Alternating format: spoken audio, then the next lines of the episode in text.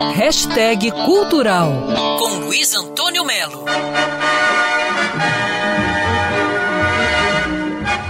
A boa notícia é que o Museu do Futebol em São Paulo fechou uma parceria com o Google Arts and Culture e agora nós podemos visitar todo o acervo pela internet, né? ou então ir direto em museudofutebol.org.br. Meu amigo, você vai se surpreender com a quantidade, riqueza de informações e curiosidades que o futebol brasileiro reserva desde que nasceu, né?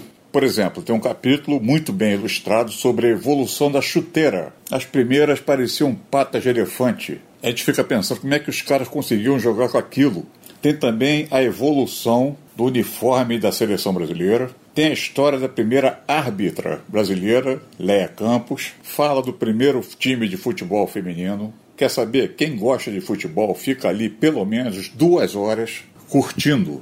O Museu do Futebol fica no estádio Pacaembu. É bem legal visitar. Bom, neste ano de 2020, o maior de todos os tempos, Pelé, faz 80 anos em outubro, né? Esse mineiro de Três Corações já está sendo homenageado no mundo inteiro e, claro, tem um espaço enorme para o Pelé nesse museu do futebol. E Pelé aqui aparece recitando Carlos Drummond de Andrade, que escreveu o poema Futebol. Vou mostrar só um pedaço. Futebol se joga no estádio?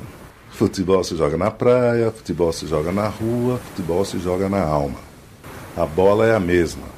Forma sacra para craques e pernas de pau museudofutebol.org.br, mas tenta usar o computador, tela grande. O futebol merece, né? Luiz Antônio Melo para Band News FM. Quer ouvir essa coluna novamente? É só procurar nas plataformas de streaming de áudio. Conheça mais dos podcasts da Band News FM Rio.